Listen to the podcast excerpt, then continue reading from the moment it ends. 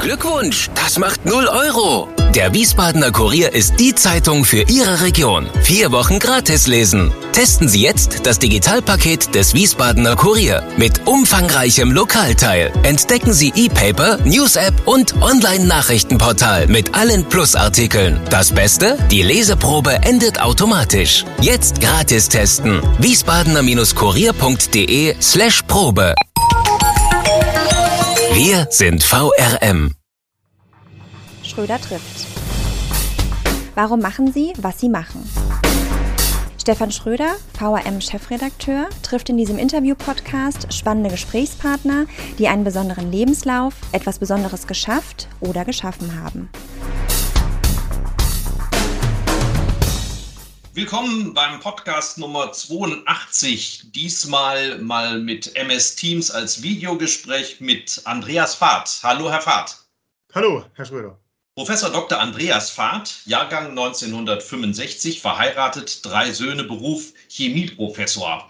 Professor Fahrt, haben Sie eigentlich schon Schwimmhäute zwischen den Zehen und den Fingern? Das werde ich oft gefragt. Es wäre schön, dann äh, könnte man dann ein bisschen schneller schwimmen. Aber sie haben sich noch nicht entwickelt. Das dauert ja über mehrere Generationen, bis man so evolutionstechnisch sich vielleicht welche bilden. Meine, meine Söhne schwimmen ja auch, aber wenn, sie dienen nicht der Fortpflanzung, von daher glaube ich nicht, dass sich das durchsetzen wird. Also, also nicht mal die Enkel haben eine Chance. Wie viele Kilometer sind das denn so im Schnitt, die Sie im, in der Woche äh, grob geschätzt in Becken oder in offenen Gewässern abreißen? Es ist ja so, wenn man einen Marathon läuft, dann trainiert man nicht jeden Tag einen Marathon. Deswegen versuche ich, ich versuche jeden Tag ins Wasser zu kommen und trainiere da so drei bis fünf Kilometer im Becken. Wenn es in einen See geht, da ist es natürlich schöner, dann ist es nicht so langweilig, da hat man einen Start und ein Ziel. Und dann kann man auch mal ein paar mehr Kilometer machen, so von fünf bis zehn. Thema in dem Podcast ist nicht nur das Schwimmen. Sie haben ja eigentlich das Angenehme mit dem Nützlichen verbunden, haben sich sozusagen als schwimmendes Labor betätigt Dazu kommen wir ja noch, aber ich würde jetzt gern die Gelegenheit nutzen, auch auf ein Ereignis aufmerksam zu machen, das unmittelbar bevorsteht. Also Sie leisten sich ein Wettrennen, ein Wettschwimmen mit dem Nachbau eines römischen Ruderschiffes auf dem Neupotzer Setzfeldsee bei Speyer. Da kommen Sie ja auch her. Worum geht's da? Genau, also ich äh, habe den Herrn Dieter Heim, das ist der ähm, ja, Geschäftsführer, kann man sagen, des, dieses Vereins äh, für Umwelt, Bildung und römische Geschichte. Die leisten sich jedes Jahr einen Vortragenden zum Thema ähm, ja, Umwelt. Ähm, und da war ich mal eingeladen und habe einen Vortrag gehalten und da hat er mich auch eingeladen, mal mit diesem Römerschiff mitzufahren. Das ist eine sehr schöne Geschichte, Teambuilding-Maßnahme, es kommen da sehr viele Gruppen hin. Man muss alle, ich sage es mal, an einem, einem Strang beziehungsweise an einem Riemen ziehen, damit, um dieses Schiff entsprechend zu bewegen, entsprechend schnell zu bewegen und zu manövrieren. Und dazwischen noch ein paar äh, Quizfragen aus der römischen Geschichte. Das ist durchaus äh, kurzweilig. Und da war ich einmal dabei und dann hatten wir die Idee, das wäre doch eine gute Geschichte, hier äh, den Rheinschwimmer gegen das Römerschiff antreten zu lassen. Ich habe mich informiert. Die Maximalgeschwindigkeit dieses Schiffes liegt bei 12 Stundenkilometer, meine liegt vielleicht bei 5. Aha. Scheint eine einfache Sache zu sein, aber die müssen ja erstmal in Bewegung kommen und die müssen alle im gleichen Takt Bruder. Ja. Und da müssen wir noch eine Wende hinkriegen. Also das wird spannend. Ja. Und natürlich wird um dieses Programm herum, diesen Tag, am Abend vorher wird es noch einen Vortrag zu, dazu geben, zu den Ergebnissen des Rheins und den Flüssen, die ich durchschwommen habe, was Mikroplastik anrichtet, wie aus Makroplastik Mikroplastik wird, wie wir mit unseren Schadstoffen, mit unserem Plastikmüll umzugehen haben, damit es nicht zu einem Problem wird. Viele Dinge werden besprochen und es gibt viele Aktivitäten an diesem Tag am 29. August äh, um den Neuputzer See, was ja auch ein Altrheinarm ist. 15.30 Uhr, ne? Es gibt, na, es gibt drei Rennen, ich, ich muss drei Rennen absolvieren. Um 11.30 Uhr kommen, glaube ich, die, die WIPs, Politiker und äh, Geschäftsführer und auch äh, ja, wichtige Personen. Dann gibt es die Vereinsmitglieder, die wollen natürlich auch gegen den Schwimmer antreten. Und dann ist es noch für die Öffentlichkeit offen, wer dann da im dritten Boot sitzt. Also dreimal die Strecke werde ich absolvieren und wird man sehen, ob es 3 zu 0 ausgeht oder ja, wie das Rennen läuft. Wie lang ist die Strecke jeweils? Es sind 250 Meter bis zu einer Wendeboje und dann wieder zurück zum, ähm, ja, zum Hafen, zum, zum Startpunkt, wo dann auch die Menschen warten und sehen, wer gewinnen wird. Also nochmal zum Notieren. Anlass ist das zehnjährige Bestehen des Vereins Lusoria Renana und der Bezug zu unserer Region rührt daher, dass es sich um den Nachbau eines römischen Patrouillenbootes handelt, das man oder dessen Reste man in Mainz gefunden hat, im Schlick.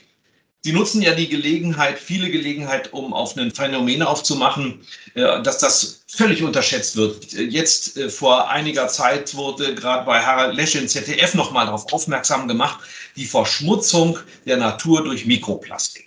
Darauf kommen wir jetzt. Das normale Plastik, das kann man ja sehen, aber das Frappierende, was ich in Ihrer Broschüre Mikroplastik kompakt gelesen habe, man sieht nur ein Prozent des Plastiks an der Oberfläche. Wo ist der Rest? Ja, das ist die große Frage. Das ist unterwegs. Das ist in tiefere Schichten unterwegs. Also wir haben ja auch im Rhein unterschiedliche Messwerte gehabt. Dort, wo der Rhein im Vorderrhein bei Kur noch sehr flach ist und turbulent, wenn man da 1000 Liter Wasser filtert, bekommt man die ganze Menge an Plastik, die da drin steckt. Wenn ich im Bodensee messe an der Oberfläche, dann messe ich nur einen ganz geringen Prozentzahl davon und der Rest ist untergegangen. Es gibt sehr viele Plastiktypen die meisten sind alle schwerer als Wasser und sinken ab. Auch so die PET-Flasche, die zu Beginn vielleicht am, auf der Oberfläche schwimmt, solange sie noch Luft enthält. Dann wird sie spröde durch UV-Strahlung, sie, sie, bleibt hängen, sie bricht auf, Wasser dringt ein, dann sinkt die Flasche ab. Und ich habe einiges von diesem Material gesehen, dort, wo man noch den Grund sehen kann, in Rheinhaut beispielsweise, am Hochrhein. Das Darüber reden wir gleich nochmal, was ich jetzt natürlich als Horrorvision empfinde, dass Sie schreiben, wenn es so weitergeht, dann haben wir im Jahr 2050 mehr Plastikmüll in den Meeren als Fische. Seit Beginn also 9 Milliarden Tonnen eingeführt. Äh, wohin geht das gebrauchte Plastik denn? Welchen Weg nimmt das, bis es in den Gewässern ankommt? Ich habe es am Tennessee River äh, äh gesehen. Dort keine, gibt es keine Mülltrennung in den Südstaaten der USA. Und ich habe auch bei Menschen dort gelebt und gesehen, dass da alles in eine Tonne wandert und dann letztendlich im Landfill landet. Ein schrecklicher Ausdruck, weil irgendwann ist das Land tatsächlich voll mit Müll. Und wenn es regnet, wir haben aktuell auch häufiger, jetzt auch gerade äh, wieder gesehen, Starkregenereignisse durch den Klimawandel. Dadurch ähm, wird einiges eingespült. Das sieht man auch jetzt, wenn man im Rhein unterwegs ist. Sediment, das kommt von, vom Land auch und da wird natürlich der ganze Plastikmüll mit eingetragen. Ich äh, betätige mich auch oder ich engagiere mich auch für diese Rhein Cleanup-Aktion, die jetzt auch wieder am 11. September dieses Jahr stattfinden werden. Und die haben im letzten Jahr 420 Tonnen äh, Müll gesammelt äh, am Rheinufer mit mehreren Gruppen. Und davon 80 Prozent davon war Plastikmüll.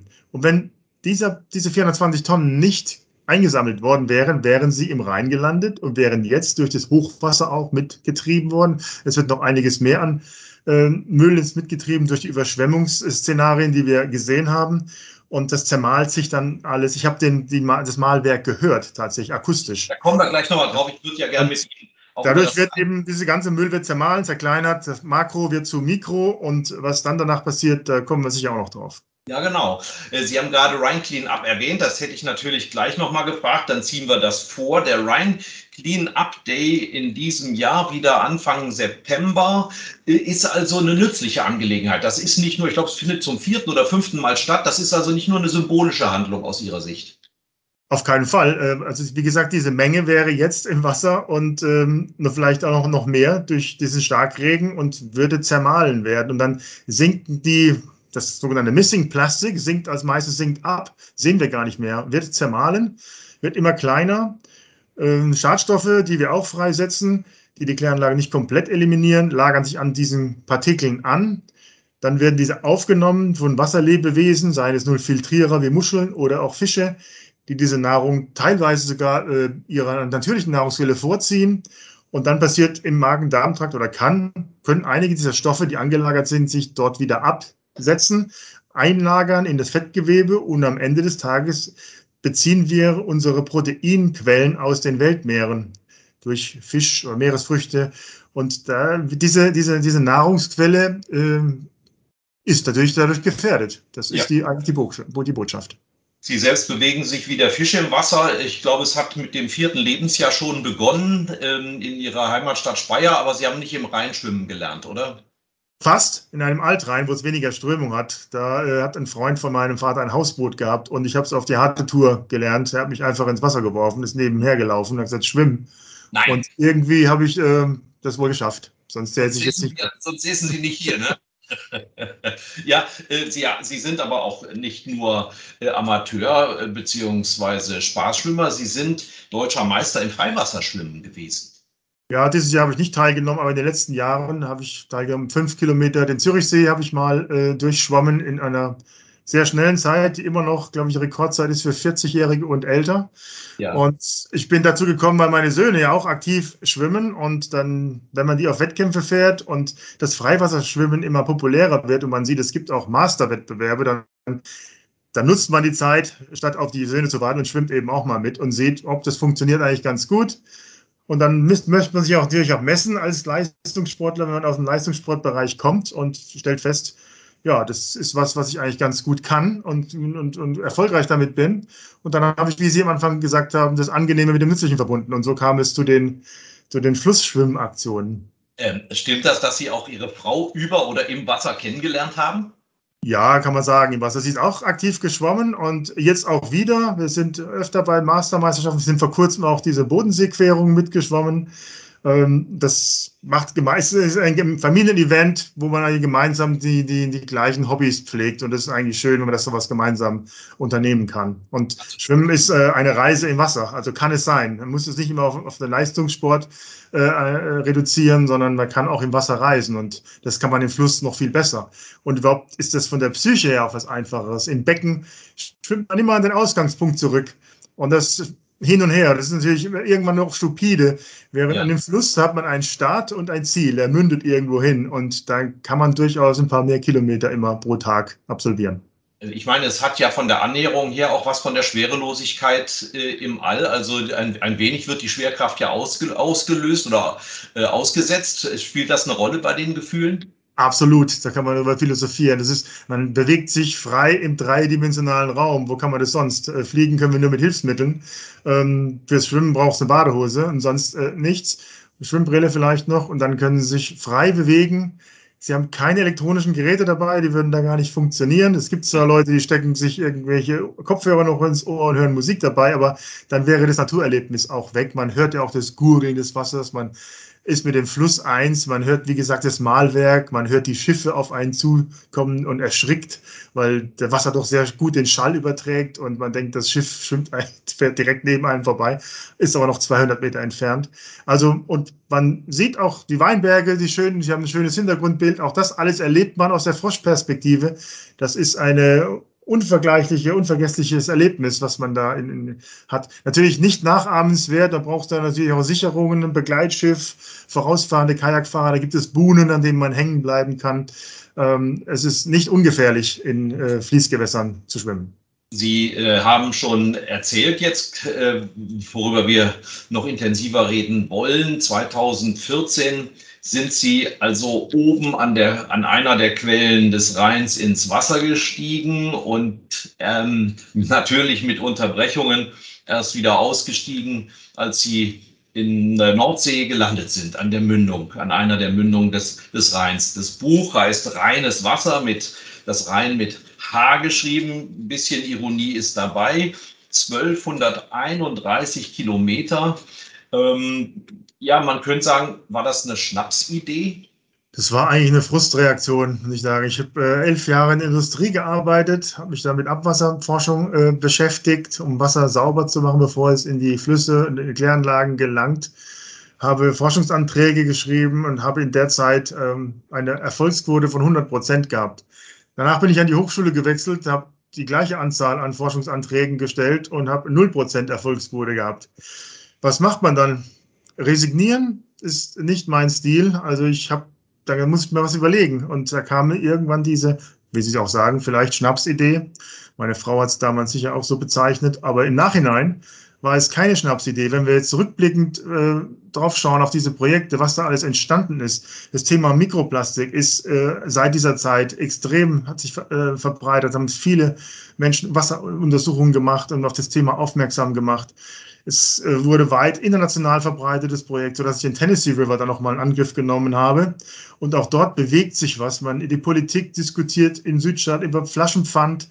Ähm, die Aquarien machen sich Sorgen um den Fischbesatz. Was bedeutet das, wenn so viel Mikroplastik im Fluss hat? Wie müssen wir da reagieren? Also es ist einiges dadurch in Bewegung gekommen. Unter anderem auch äh, Forschungsmittel am Anschluss. Das war ja der Grund, auch einer ja. der Gründe. Und ja, deswegen, und ja, mittlerweile habe ich vielleicht 300 Vorträge seit dieser Zeit gehabt. Die Leute wollen immer noch wissen, wie war es im Rhein?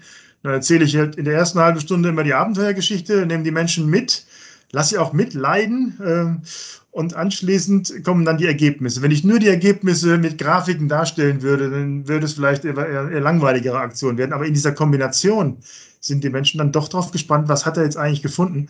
Und ja. dann kann man sehr gut in den Diskurs treten und und es hat natürlich auch einen Nachahmereffekt. Sie sagen, wenn sich da einer so extrem anstrengt für das Gewässer, dann kann ich auch was dafür tun.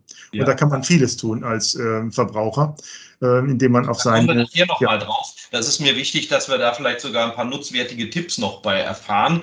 Sie haben sich ja selbst ähm, ja zum Versuchsobjekt gemacht. Das ist ja nicht ganz ungefährlich gewesen. Sie haben es gerade angedeutet.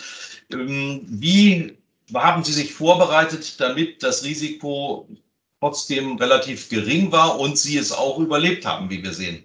Also auf die Risiken, da beim ersten Projekt konnte ich mich gar nicht vorbereiten. Ich dachte, wenn ich gut trainiert bin und körperlich fit und gesund, dann kann man das schaffen. Dann kann ich Schwimmen als eine Reise betrachten. Der Rhein hat ja auch Strömung und ich habe es einigen Menschen äh, vereinfacht dargestellt, wenn der Rhein im Schnitt 5,4 Stundenkilometer fließt und ich mich 10 Stunden reinlege, dann habe ich schon 50 Kilometer. Muss ich gar nichts arbeiten. So ja. war es natürlich nicht. Nee. Ähm, und man muss ja auch sehr stark auf sich, auf seine Haut aufpassen. Acht Stunden im Wasser, die Haut weicht auf.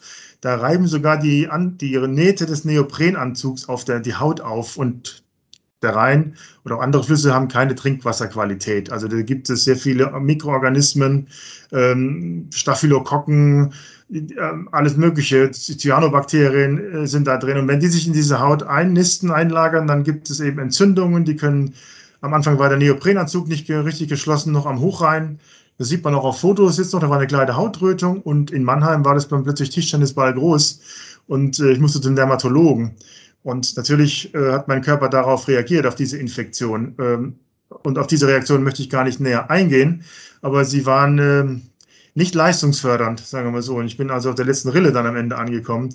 Oder auch Bojenkontakt. Äh, Menschen, Freunde warten einen ganzen halben Tag auf den Rheinschwimmer und sind natürlich motiviert mitzuschwimmen und geben eine Wahnsinnsgeschwindigkeit vor. Man schwimmt dann hinterher und man hätte vielleicht im Vordermann sagen sollen, pass auf, wir sind hier nicht in einem See, wir sind auch nicht im Schwimmbad, wir sind im Rhein. Und mhm. zack, hingen wir an einer Boje fest mit 15 Stundenkilometer auf diese ähm, oh. roten Backbordbojen äh, äh, aus Metall. Und das ist auch, das war auch ein Glück. Also solche Dinge hatten wir nicht einkalkuliert im Vorfeld. Und da sind natürlich schon Gefahren, die, also kleine Dinge können sich, der Teufel liegt im Detail, können sich zu einem Problem auswachsen, welches dann das Problem, äh, das, das Projekt zum Scheitern verurteilen kann. Wir haben es gerade gesagt, ähm, Sie waren aber jetzt kaum eine Sekunde ähm, aus dem Blickfeld ihrer Begleiter. Also die Söhne und Freunde sind im Kajak mitgefahren. Es gab ein Boot, da wurden ja auch Untersuchungen angestellt.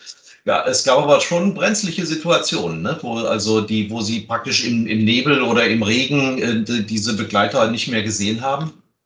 Ja, es war 2014 August, da hatten wir auch Hochwasser im Rhein und es war diesig und im, im, am ähm, ja, im, im, schönen Rheintal bei, bei, bei Kaub war das Wasser, äh, war, da man musste, man konnte nicht sehen, in welche Richtung äh, es eigentlich weitergeht. Also überall Wasser.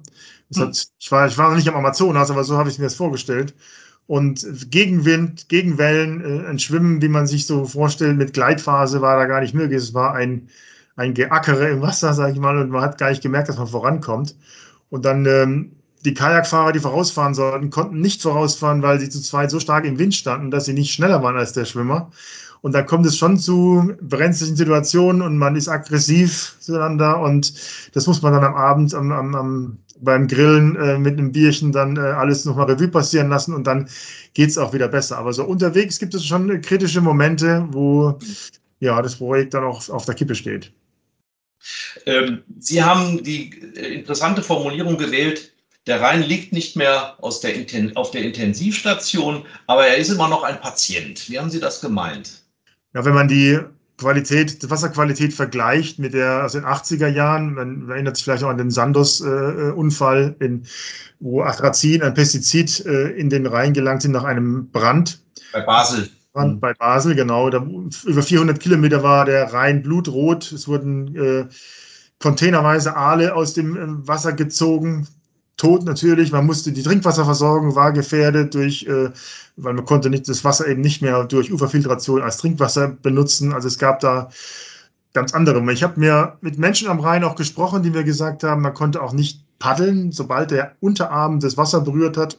Da war der genau an dieser Kante, wo, das, wo Wasser Berührung hatte mit dem Arm blutrot, äh, gefärbt und ge verätzt tatsächlich. Da hat sich schon einiges getan durch äh, Kläranlagen, die wir mittlerweile ab in, in, in überall dort einsetzen, wo wir ähm, über 1500 äh, mit äh, Einwohner haben in, in Regionen. Das hat natürlich die Wasserqualität deutlich verbessert. Ähm, wir sprechen aber noch von Spurenstoffen. Wir wissen, dass seit den 70er Jahren die Biodiversität in Fließgewässern um über 70 Prozent abgenommen hat. Das hat auch mit diesen Spurenstoffen zu tun. Hormone, die freigesetzt werden, die können in sehr geringer Konzentration schon äh, fruchtbarkeitsschädigend sein. Und deswegen muss man diese Spurenstoffe im Auge behalten. Deswegen diskutieren wir ja auch über eine vierte Behandlungsstufe in den Kläranlagen, weil wir in der jetzigen Art und Weise mit dem dreistufigen Prozess eben nicht alle diese Spurenstoffe gebunden werden können. Aber das ist natürlich auch ein, Problem. Wir können nicht alle Kläranlagen mit Aktivkohle ausrüsten, die wir dann am Ende des Tages verbrennen, weil dann entsteht massenhaft CO2, was wieder die Klimaerwärmung befördert. Und ähm, da muss es äh, andere Technologien geben und da plädiere ich natürlich eher für eine Start-of-the-Pipe-Regelung, sprich die Abwässer dort zu behandeln, wo sie entstehen und nicht zentral am Ende auf eine, in einer Kläranlage, wo ich einen kompletten Chemiecocktail verbunden noch mit Regenwasser, weil wir keine getrennten Abwassersysteme äh, durchweg haben. Äh, und bei Starkregeneisen wird gar nicht geklärt. Dann fließt das Wasser nämlich ungeklärt an der Kläranlage vorbei, weil die Rückhaltebecken viel zu klein dimensioniert sind. Oder äh, das gar nicht mehr aufnehmen können. Wir können auch keine riesigen äh, Rückhaltebecken äh, bauen für ähm, Starkregenereignisse, die einmal im Jahr, wenn überhaupt, äh, auftreten. Also da haben wir ähm, schon ein Problem, was wir ähm, in Zukunft auch bearbeiten müssen, Technologien dort anzusetzen. Warum äh, gibt es keine Kläranlagen oder in Krankenhäusern beispielsweise, um die ganzen Medikamente vorab schon zu eliminieren, wie Röntgenkontrastmittel, Antibiotika, MRT-Kontrastmittel. All das landet äh, auf der Kläranlage und wird dort nicht äh, zu 100 Prozent zurückgehalten und landet letztendlich im Fluss. Wie haben Sie sich selber verhalten? Ich meine, wenn man im Wasser schwimmt, dann nimmt man Wasser auf und ohne dass man es möchte, schluckt man vielleicht auch welches. Wie ist es Ihnen damit ergangen? Ich kann mich nicht, ich kann mich, wenn man als Schwimmer Wasser schluckt und sich verschluckt, äh, dann ähm, spürt man das, da reagiert der Körper entsprechend und man kann es abpusten. Und das habe ich eigentlich im Rhein und im Tennessee, äh, eigentlich ist mir das nicht passiert. Wenn man das von kleinen Kindesbeinen an tut und sich eine ökonomische Schwimmbewegung mit der Atemtechnik angewöhnt hat, natürlich hat man noch Kontakt mit dem Wasser, über die Schleimhäute kann was eingetragen werden. Aber ich glaube, dass die Infektionen seinerzeit ähm, am Rhein über die äh, offenen Hautstellen ähm, ähm, erfolgt sind. Und dagegen kann man sich natürlich prophylaktisch schützen. Das habe ich gelernt. Am Tennessee River war das schon ganz viel einfacher, obwohl der viel geringere Strömung hatte. Und auch da ist es natürlich schön. Ich habe da ein Familienabenteuer-Event daraus gemacht mit Landeskunde und da hat meine, meine gesamte Familie ist alle halbe Stunde, mir haben die sich abgewechselt. Ah, ja. Schwimmen. Und das ist natürlich eine tolle Abwechslung. Da weiß man, jetzt kommt, jetzt schwimme ich eine Runde mit der Frau, dann kommt der, der Kleine, da wird es ein bisschen erholsamer und dann kam mein großer Sohn, den habe ich dann damals als Peiniger getauft, weil der das hat, sie getauft, der hat sie gepeinigt, ja. Es war dann heftig, diese halbe Stunde war immer richtig heftig. Ähm, mittlerweile habe ich, äh, hätte ich drei Peiniger, die alle drei schneller sind als der Vater und äh, mhm. die werden mich auch an der Donau hoffentlich begleiten. Da kommen wir nachher natürlich noch drauf. So, was haben Sie denn konkret eingesammelt? Ich habe gelesen, 128 verschiedene Stoffe sind zum Beispiel in äh, Ihren Untersuchungen zutage getreten, ähm, die äh, eigentlich nicht dahin gehören. 128 ist äh, nur, das ist eine Zahl, die hängt davon ab, äh, womit Sie sich vergleichen. Sie haben, das ähnlich wie beim, ähm, bei der Polizei mit den Fingerabdrücken. Also Sie haben eine Datenbank mit Fingerabdrücken und dann ähm, wenn Sie welche zuordnen können, dann wissen Sie, okay, mhm. dieser, das ist der entsprechende Stoff.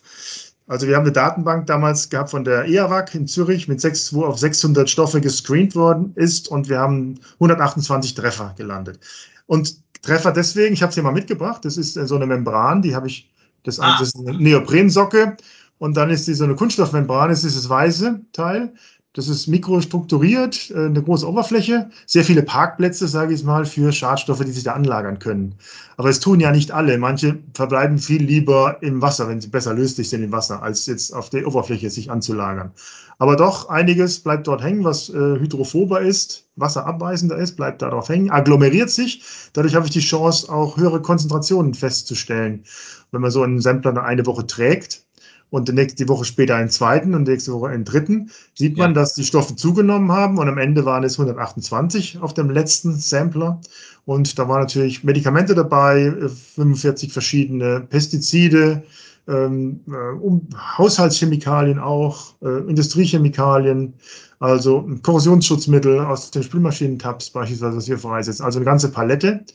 Aber es ist natürlich nicht alles, was, äh, was im Rhein sonst noch so unterwegs ist. Die Salze haben wir ja gar nicht mit berücksichtigt. Aber wir haben auch Schwermetalle untersucht. Und da muss ich sagen, ähm, alle Schwermetalle, die wir untersucht haben, Chrom, Nickel, Blei, ähm, da ist, sind wir sogar unter dem Grenzwert der Trinkwasserverordnung geblieben. Also es gibt auch positive Nachrichten.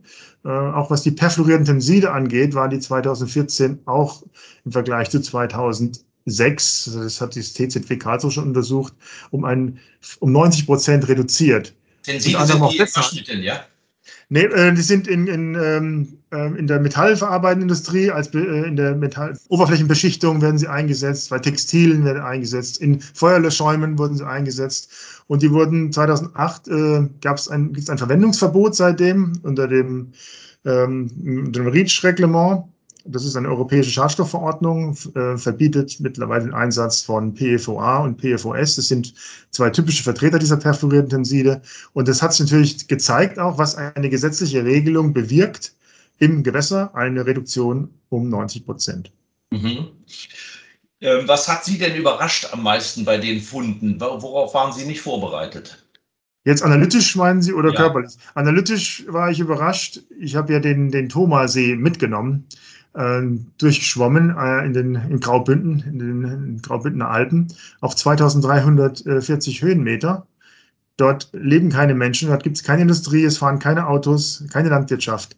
Dennoch finden wir in diesem, ich habe jetzt den See mitgenommen, aus analytischen Zwecken, ist quasi als Referenzprobe, da ist das Wasser klar, denkt man, ja. es sieht auch klar aus, aber ist auch dort sind, sind äh, perfluorierte Tenside detektiert worden und auch Mikroplastik kann man sich fragen, wo kommt das her? Der See speist sich aus Schmelzwasser und wir wissen mittlerweile auch, dass im Schnee, im Niederschlag eben auch ähm, Mikroplastik enthalten ist. Das haben wir dann damals äh, schon gemutmaßt, aber die, ich wollte immer mal hochfahren und wollte mal eine Tonne Schnee schmelzen und, und äh, filtrieren, aber es ist mir zeitlich leider nicht gelungen und dann gab es dann zwischendurch dann schon auch mal äh, von Kollegen ein wissenschaftliches Ergebnis dazu im Schnee, dann war das Thema, die Erklärung eigentlich schon auf dem Tisch. Bevor wir uns mit dem Mikroplastik auch als Forschungsgegenstand äh, näher beschäftigen, kommen wir zu einer Rubrik, die ich bei jedem anwende, die heißt auf ein Wort. Ich stelle Ihnen sechs Fragen zu Ihrer Person, zu Ihrem Empfinden und die Bitte ist, möglichst kurz darauf zu antworten. Sind Sie bereit? Ja. Vor was haben Sie am meisten Angst? Dass meine Kinder vor mir sterben. Was ist Ihnen eine Sünde wert? Oh, es gibt kleine Sünden oder große Sünden. Eigentlich ist mir nichts eine große Sünde wert. Mhm. Jeder Mensch ist eitel. Woran erkennt man das bei Andreas Fahrt? Indem er sich jeden Tag sportlich quält, um äh, nicht irgendwann auszusehen wie eine Wurst. Welcher Mensch ist Ihr Vorbild oder haben Sie ein Vorbild? Ich hätte jetzt Albert Einstein genannt, der hinter mir hängt. Den habe ich gerade seine, seine Biografie gelesen. Und ähm, das fand ich doch schon, schon sehr beeindruckend, wobei ich mich auf keine Weise mit ihm irgendeiner Weise auf eine, eine Stufe stellen möchte. Diese Intelligenz, äh, ich glaube, ich bin da von der Intelligenz her auf einem mittleren Niveau etwa, so schätze ich, und äh, was er bewegt hat und überhaupt seine pazifistische Einstellung und wie er die Wissenschaft angegangen ist, das äh, einfach nicht aufzuhören und an seine Ziele zu glauben, das ist äh, bewundernswert. Aber sie schwimmen besser, das kann man mit Sicherheit sagen. So, und äh, die vorletzte Frage lautet, hätte es für Sie eine berufliche Alternative gegeben? Ich wollte mal Arzt werden, aber dafür hat das Abitur nicht gereicht. Mhm. Aber Chemie hat mir schon, ich habe das Leistungsfach gehabt und es war völlig klar, dass ich irgendwas mit Chemie machen werde und die Experimente im Wasser, wie man aus äh, Wasser, Wasserstoff und Sauerstoff machen kann, um damit wieder Energie zu produzieren im Kreis. Und das hat mich dann alles schon sehr fasziniert. Und ähm, deswegen war es klar, es wird irgendwas Naturwissenschaftliches sein und die Chemie liegt mir, vor allem da die Wasserchemie liegt mir sehr am Herzen. Ihr größter Wunsch fürs Alter? Gesund zu bleiben, möglichst lange aktiv am Leben teilzunehmen. Ähm, und ja, das ist das Wichtigste. Was eigentlich Dankeschön. So, jetzt der Wissenschaftler erklärt dem blutigen Laien, in Chemie hatte ich eine 4, dann habe ich es abgewählt, das Thema Mikroplastik. Was genau ist Mikroplastik? Das ist ein, wir sagen ja gerne ähm, umgangssprachlich Plastik zu Kunststoffen. Das sind künstlich hergestellte Stoffe ähm, auf Erdölbasis, mittlerweile auch auf äh, pflanzlicher Basis oder ähm, über, über Fermentation, Mikro, über Mikroorganismen lassen sich auch äh, die Rohstoffe herstellen, die Grundstoffe für Polymere. Das sind Polymere, sind lange Ketten. Sie können auch vernetzt sein. Das ist Kunststoff. Und lange Ketten von Molekülen. Es sind äh, lang, äh, lange Moleküle, das steckt das Name in Poly schon drin, viel, viele Einheiten, die einander, miteinander verknüpft sind in verschiedenen Art und Weisen. Und das Gesamt, makroskopisch ist das, ähm, ja, Sie kennen, es gibt viele verschiedene Kunststoffe im Hausgebrauch. Ja, beispielsweise die Kappe hier von dem, von dem, von dem äh, den Kugelschreiber ist Kunststoff. Das ist noch Makroplastik, alles, was ich anfassen kann, größer ist Aha. als 25 äh, Millimeter im, im, Durchmesser ist Makroplastik. Dann sind wir von äh, 5 Millimeter bis 25 Millimeter Durchmesser etwa Partikelgröße sind wir bei Mesoplastik. Kleiner 5 Millimeter fängt Mikroplastik an. Das kann man dann nochmal unterteilen. Zwischen 5 Millimeter und 1 Millimeter sind das große Mikroplastikpartikel und kleine 1 Millimeter kleine Mikroplastikpartikel. Dann kommen wir irgendwann in den Bereich Nanoplastik, da wird es noch kleiner, sehen wir gar nicht mehr. Und das kann ich auch nicht untersuchen mit dem Equipment, das an der Hochschule hat, allein schon den Mikroplastik in Wasser zu suchen. Entschuldigung, oder auch in Fermenten, in, in, in Sedimenten, ist schon die Nadel im Heuhaufen suchen und das ist schon aufwendig genug.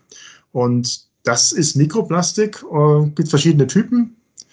Ähm, in den Polymeren, im Kunststoff steckt natürlich noch ganz viel anderes Material drin, sogenannte Additive. Das sind äh, Verarbeitungshilfsmittel oder Stoffe, die dem Kunststoff seine spezifischen Eigenschaften dann verleihen, wie Farbe, äh, äh Härte, ähm, Flex Flexibilität, ja, Weichmacher zum Beispiel, äh, Stabilität gegen UV-Strahlung, UV-Mittel, äh, Flammschutzmittel, damit die nicht so schnell verbrennen, Fassaden, in Fassadenkunststoffen beispielsweise eingesetzt. Also da steckt ganz schön viel Chemie drin, noch zusätzlich zu dem Polymer, welches eigentlich für uns, wenn man nur das Polymer betrachtet, unkritisch ist. Ja. Ähm, das heißt, man kann äh, fatalistisch, resignierend sagen, Mikroplastik findet sich heute überall. Wenn Sie sagen, es ist sogar im Schnee, es wird also abgerechnet. Es findet sich überall. Ich zitiere da gerne die äh, Kollegen, die mal publiziert haben, dass wir pro Woche fünf Gramm äh, Mikroplastik zu uns nehmen. Also es ist die Menge einer, einer Kreditkarte. Ja, pro Woche. Das pro Woche, ja. Und wenn man so mal mit offenen Augen durchs Leben geht, dann fällt einem auch auf, wo man das zu sich nimmt ähm, auch draußen in der Luft, wenn man atmet. Also fahren wir, wir laufen an äh, auf Straßen, da fahren Autos. Die Hauptquelle von Mikroplastiks ist der Reifenabrieb, aber auch Schuhsohlenabrieb ist äh, da mit dabei. Die Textilien geben einiges ab beim Waschvorgang, ähm, sogar beim Kochen. Hm. Ich habe vor unlängst einen Salzstreuer mitgebracht und da ist das Malwerk. Ich habe ihn sogar hier stehen. Ich könnte jetzt in die Kamera halten, dann sieht man, dass das Malwerk aus Kunststoff ist. Und wenn man da mal ein bisschen was auf, eine, auf einen Filter rein, reinstreut, das unter Mikroskop anschaut, dann kann man schon Salzkörner natürlich sehen, aber auch äh, Mikroplastik. Und das geht, gelangt ins Essen, wir nehmen es zu uns, wir scheiden es aber auch wieder aus. Das ist die gute Nachricht. Ja. Weil wenn die Natur über 400, 500, fast 1000 Jahre braucht, um Kunststoffe abzubauen, dann passiert, dann schaffen wir das auch nicht in einen, ich weiß nicht, wie lange brauchst äh, um einen Verdauungsdurchgang, 24 Stunden machen wir maximal. In der Zeit ist das, das Polymer nicht abgebaut.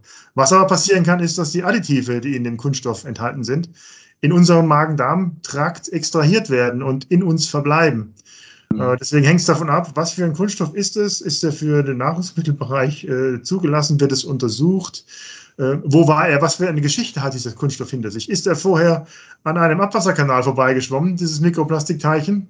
Und ja. hat sich dann, die Oberfläche hat sich dann belegt mit äh, Hormonen oder mit Pestiziden, dann ist das natürlich eine ganz andere Gefahr, als wenn ich jetzt ein, ein, ein Stück Kunststoff äh, aus einer Schüssel, mit der, ich, mit der ich 20 Jahre schon meinen Teig anrühre, wenn ich da ein paar Mikroplastikpartikel mit aufnehme, dann ist es weniger kritisch.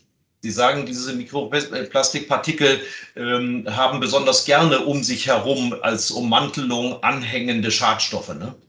Ja, es hängt von ihrer Oberflächengröße ab, von ihrer ähm, Oberflächenchemie, sage ich mal. Die äh, Grenzflächenchemie ist entscheidend, äh, die Polaritäten sind entscheidend. Also nicht jeder Kunststoff lagert jeden Stoff an.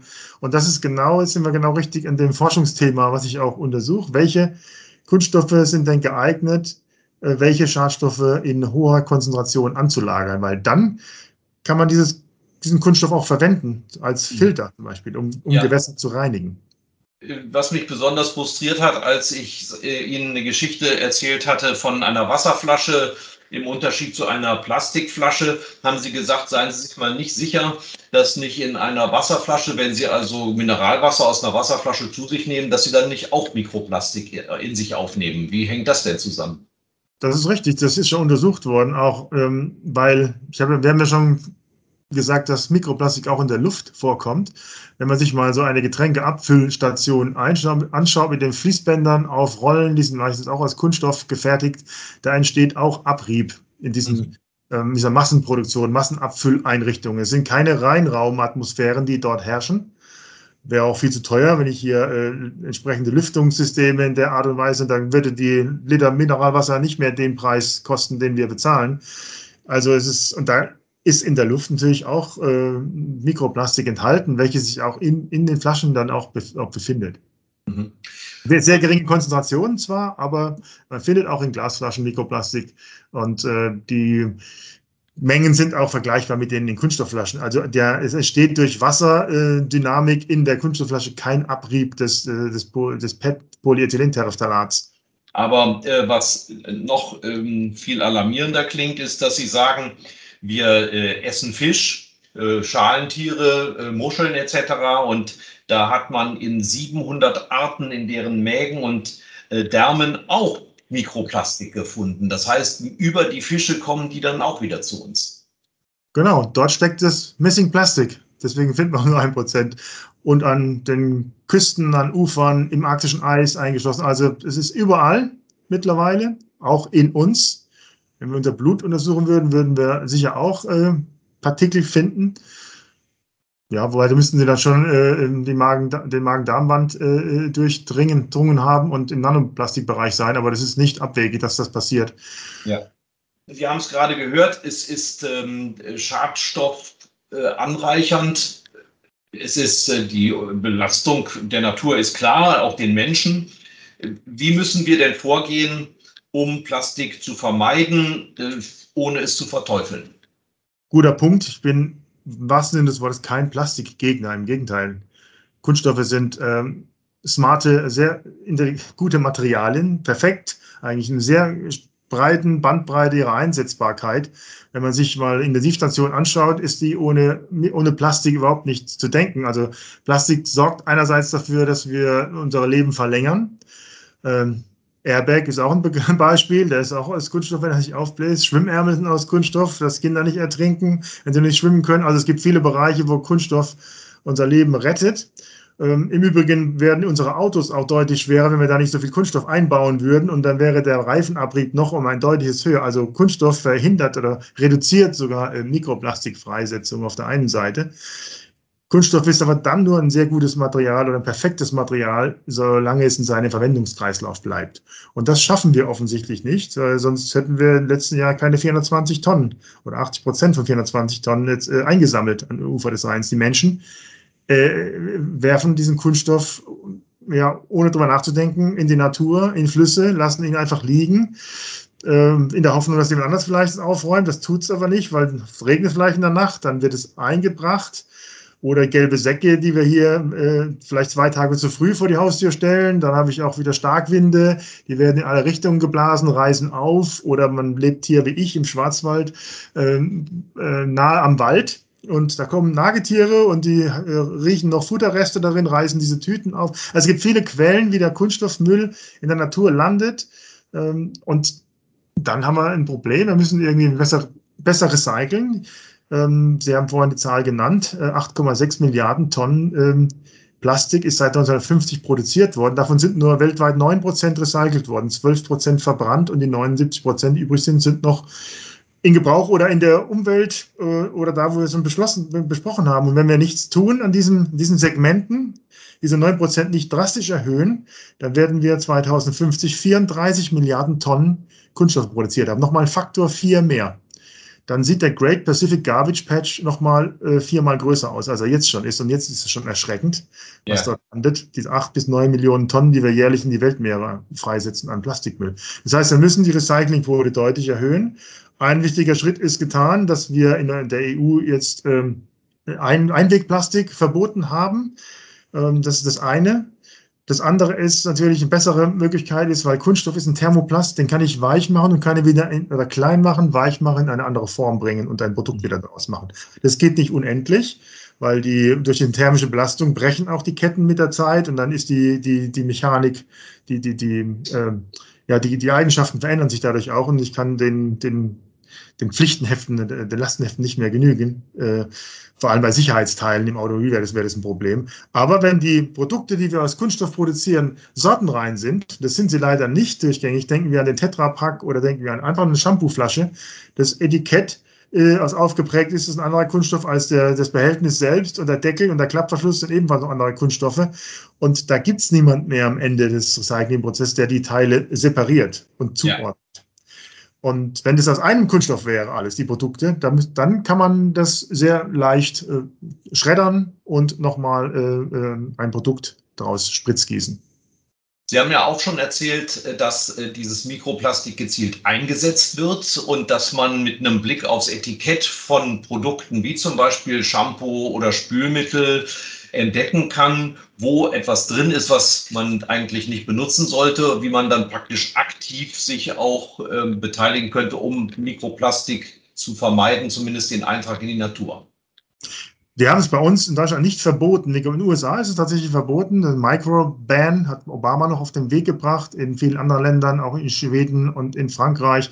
Wir haben auf Einsicht gesetzt. Äh, BUND, der Bund für Umwelt Naturschutz Deutschland, hat eine Liste mal publiziert mit Produkten, die Mikroplastik enthalten. Da möchte natürlich die Industrie nicht gerne vertreten sein oder Hersteller dieser Produkte und haben dadurch selbst schon in, in Zahnpasten ist zum Beispiel Mikroplastik. Ich finde keine mehr, in der Mikroplastik enthalten ist. Ich habe die noch zu Lehrzwecken vor zwei, drei Jahren verwendet und äh, man kann das natürlich sehr schön man nimmt einfach einen, einen Seidenstrumpf und kann dann mal äh, diese Zahnpasta einquetschen und dann mit Wasser spülen und dann den Seidenstrumpf nach außen drehen. Dann sieht man, ob da Partikel drin sind, die nicht wasserlöslich sind. Und das ist dann meist auch äh, Mikroplastik.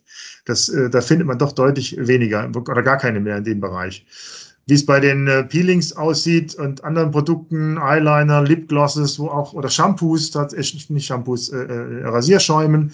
Auch da gibt es, gab es Produkte, die Mikroplastik enthalten, aber da ist man auf dem Weg, die tatsächlich, aber es ist auch nicht die Hauptquelle. Mhm. Steht erst an Platz äh, 17, glaube ich, in der Verursacherquelle für Mikroplastik. Da gibt es eine Studie vom Fraunhofer Institut in Burghausen die haben das, um Fraunhofer Umsicht, genau, die haben mal so eine so Ranking dargelegt, wie viel Gramm oder pro Kopf pro Jahr der Mensch an Mikroplastik äh, freisetzt. Und da ist es äh, also Platz 17 aus den Kosmetikprodukten. Und ganz oben stehen also die großen Teile, die dann durch die äh, verschiedenen Abriebprozesse oder UV-Strahlen äh, verkleinert werden? Ganz oben steht der Reifenabrieb. Ah ja. Mit 1260 Gramm pro Jahr pro Kopf ist auch leicht nachzuvollziehen. Also wie oft wechseln Sie Ihre Reifen mhm. und sagen Sie mal, wie viel Zentimeter da weg ist. Und wo ist das? Das ist natürlich in der Umwelt gelandet. Interessant. Ja, und jetzt kommt's. Der Rhein war nicht genug, der Tennessee war nicht genug. Sie waren gerade auf äh, Promotion-Tour in Wien und Wien liegt an der Donau. Ich habe nachgeguckt, 2857 Kilometer lang, entspringt bei Ihnen um die Ecke, endet im Schwarzen Meer und Sie wollen sich den Tort im nächsten Frühjahr antun, ne? Wir wollten es eigentlich schon dieses Jahr machen, aber die Pandemie hat es nicht zugelassen. Also wir waren, sowas muss man ja auch lange planen. Und die Hauptarbeit ist eigentlich die Organisation eines solchen Projekts. Ja. Gar nicht so das Schwimmen. Und alle guten Dinge sind drei. Es war auch nicht meine Idee, sondern es war die Idee der AWP, Association for Wildlife Protection in Freiburg. Die haben schon einige Kampagnen entlang der Donau unternommen, weil ähm, die Donau als einzigartiger Fluss fließt durch zehn Länder. Das ist einzigartig. Und in diesen zehn Ländern, ähm, sagen wir mal so, ist die, ist das Bewusstsein für Gewässerschutz oder für Abwassermanagement unterschiedlich. Mhm. Und da ist es wichtig, darauf aufmerksam zu machen, was äh, man tun muss, um, damit die Donau sauberer wird ähm, oder sauber bleibt. Noch, auch da haben wir natürlich das gleiche Problem wie an den anderen Flüssen. Und ähm, ich will jetzt da keine Staaten rausgreifen, aber sagen wir so, der Umweltschutz ist in Deutschland schon höher angesiedelt als jetzt in anderen Ländern Richtung Schwarzes Meer. Und das, äh, diese Organisation hat mich angefragt, ich habe auch einige Bildungsmodule mittlerweile entwickelt für verschiedene Messen. Ich war auf dem Mannheimer Maimarkt, auf der Südwestmesse, in Tübingen auch, Familienmesse und zeige den Menschen an, an interaktiven Bildungsmodulen, wie zum Beispiel aus Makroplastik Mikroplastik wird. Genau dieses Phänomen, was ich im Rhein gehört habe, diese Plastikmühle, haben wir in ein, ein Experimentiermodul mit eingearbeitet, wo man was hört, wo man was sieht, wo man was begreift, wo man was analysieren kann auch. Wie, und diese am, Fuß, am Boden des Rheins oder der Donau werden praktisch von den Kieselsteinen ähm, diese Flaschen zermahlen. Genau, und jetzt haben wir in einem Schüttler einfach verschiedene Kunststoffflaschen, auch verschiedene Farben, mit Reinkies sogar echten gefüllt. Dann kann man diesen Schüttler in Bewegung setzen, dann hört man genau das Geräusch, was der Schwimmer auch gehört hat. Man sieht, wie die Flasche zerkratzt von innen, wie sie nicht mehr transparent ist. Und man kann dann auch eine Wasserprobe entnehmen und die unter dem Mikroskop anschauen und sieht dann, dass aus diesem Makroplastik Mikroplastik wird. Das ist jetzt ein Modul. Wir haben noch ganz viele mehr. Wir haben eine drei Meter hohe Wassersäule, die mit einer, wo man eine Schiffsschraube bewegen kann, ähm, mhm. mit Muskelkraft. Und dann sieht man genau das Missing Plastik. Wenn man diese Wassersäule, wenn die steht, sieht man an der Oberfläche ganz wenige Kunststoffpartikel, die da treiben und unten die ganze Menge. Und wenn man dann die Schiffsschraube an, äh, bewegt und in, in, in, Rotation versetzt, das kann der Vater mit dem Sohn machen, wir haben zwei unterschiedliche Antriebe, dann sieht das plötzlich ganz anders aus, das Bild. Da haben wir die komplette Menge verteilt in der Säule und würde dann auch ganz andere Ergebnisse erhalten, wenn man dieses Wasser filtriert. Das ist eigentlich so die, die Botschaft. Wenn der Main in den Rhein tritt, gibt es Turbulenzen, ja. da habe ich ganz anderes äh, Verteilung der, der, der Kunststoffe und auch andere Mengen. Und das darzustellen, ist natürlich prima, weil man muss äh, die Gesamtbevölkerung erreichen. Weil Wissenschaftler kennen das Problem, wenn man ein wissenschaftliches Paper veröffentlicht, ist es für die wahrscheinlich nichts sehr Neues. Aber ähm, wenn man eine große Masse erreichen muss, um was zu tun für das Gewässer, dann ist es vielleicht der richtige Weg und wird auch sehr stark angenommen. Und diese Module nehmen wir auch mit auf die Reise. Und, das, und innerhalb dieser Diskussion hatte ich, habe ich mich breitschlagen lassen zu sagen, okay, wenn ähm, die AWP die Organisation übernimmt, die sehr zeitaufwendig ist, dann wäre ich bereit, auch den, den letzten, den dritten Fluss zu schwimmen im nächsten Jahr. Wir haben dann verschoben, weil wir nicht wissen, ob alle Studenten bis dahin geimpft sein werden. Das war ja Anfang April, als wir das entschieden haben. Dann haben die Sponsoren auch einmal gefragt, wollt ihr das tatsächlich unternehmen? Ähm, ist nicht so riskant. Wenn wir auch Activities haben mit NGOs an, entlang der Strecke, ist es überhaupt möglich, äh, Menschenansammlungen äh, da stattfinden zu lassen? Da haben wir lieber, sind wir auf Nimmer sicher gegangen und haben das Projekt in das Frühjahr verschoben. Das hat Vor- und Nachteile. Der Vorteil ist, ähm, der Fluss fließt schneller. Der Nachteil ist, er ist kälter. Ja. Und Sie, Sie wollen 50 Kilometer am Tag zurücklegen, ne? Ja, das ist der Schnitt. Wobei es jetzt ein bisschen äh, problematisch ist dadurch, dass am Anfang bei Wien beispielsweise oder auch früher der Fluss sehr schnell fließt und wir aber immer an den Wochenenden natürlich Aktivitäten haben, wo wir diese Bildungsmodule zeigen, wo wir mit der Bevölkerung in Diskussion treten, wo es äh, Veranstaltungen gibt vor Ort, wo die Menschen dann auch was geplant haben. Das heißt, ich muss eigentlich bremsen am Anfang. Mhm. Und am Ende, wo nichts mehr ist, da äh, fließt der Fluss weniger. Da muss ich 60 Aua. bis 70 Kilometer machen und das wird dann anstrengend werden. Aber da ist der Fluss dann auch wärmer. Und ja, das ist so ein bisschen das Heikle an der Geschichte, aber das vielleicht ist es am Anfang auch ein bisschen schwieriger. Was ich festgestellt habe, ist, dass man auch während so einem Projekt besser werden kann. Der Körper adaptiert sich an die Aufgabe, mhm. ähm, passt sich an. Das ist ähnlich wie bei der Tour de France. Wenn die Leute in der Tour de France, die Fahrradfahrer fertig sind, dann unternehmen sie diesen Stundentest, um den äh, Rekordversuch zu packen, weil sie super gut durchtrainiert sind. Und auf diesen Trainingseffekt, äh, auf den baue ich auch ein bisschen. Was haben Sie denn aus der Rhein- und Tennessee-Tour gelernt, was Ihnen so schnell bei der Donau nicht mehr passieren wird oder was Sie ähm, womöglich unbedingt machen müssen?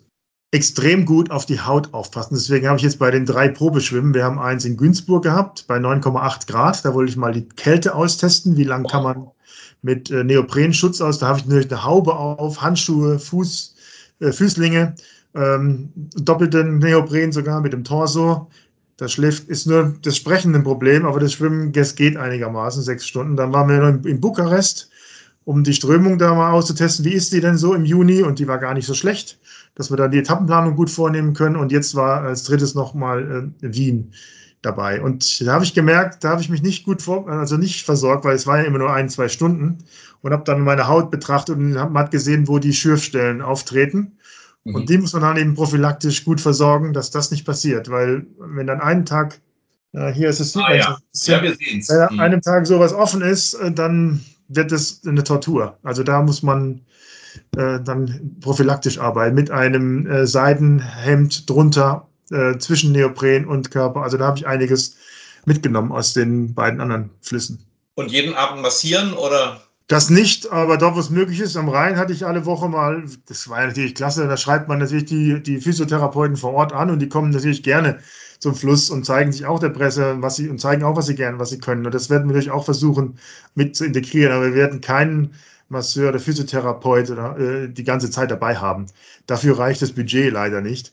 Ja. Ähm, aber ich werde schon, äh, das wird, ich denke, man wird mich schon äh, fit halten und richten, damit das Projekt nicht gefährdet ist, weil wir haben noch wenig Alternativen, jetzt zu sagen, wir bleiben, wir machen mal zwei Tage Pause, weil dann äh, sind die Veranstaltungen, die hinten dran kommen, die können nicht einfach die Blaskapelle sagen, also kommt mal am Dienstag, nicht am Sonntag. Ja. Also das ist dann schon äh, hart können Sie noch Unterstützung gebrauchen? Auf jeden Fall, wir sind noch nicht im Break-Even. Ich war ja jetzt in Wien auch und deswegen nicht nur wegen des Probenschwimmens, sondern wir haben uns da ein Schiff angeschaut, die MS Marbach. Und da gibt es einen Kapitän, den Edgar, den ich kennengelernt habe. Der ist 74 und der hat so ein Ausflugsschiff.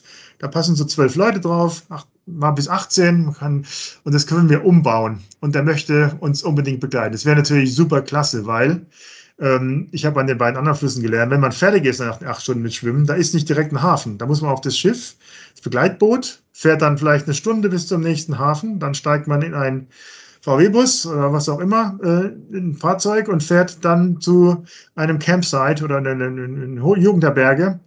Und dann gibt es erst was zu essen. Das sind zwei Stunden, die man verliert. Am nächsten Tag ist gleich in die andere Richtung. Ja. Wenn ich nach acht Stunden oder nach zehn Stunden direkt auf das Schiff kann, es gibt da was zu essen, was schon vorbereitet ist, und dann, wenn es mir kalt ist, lege ich mich über den Dieselmotor, dann ist das natürlich ein Wahnsinns äh.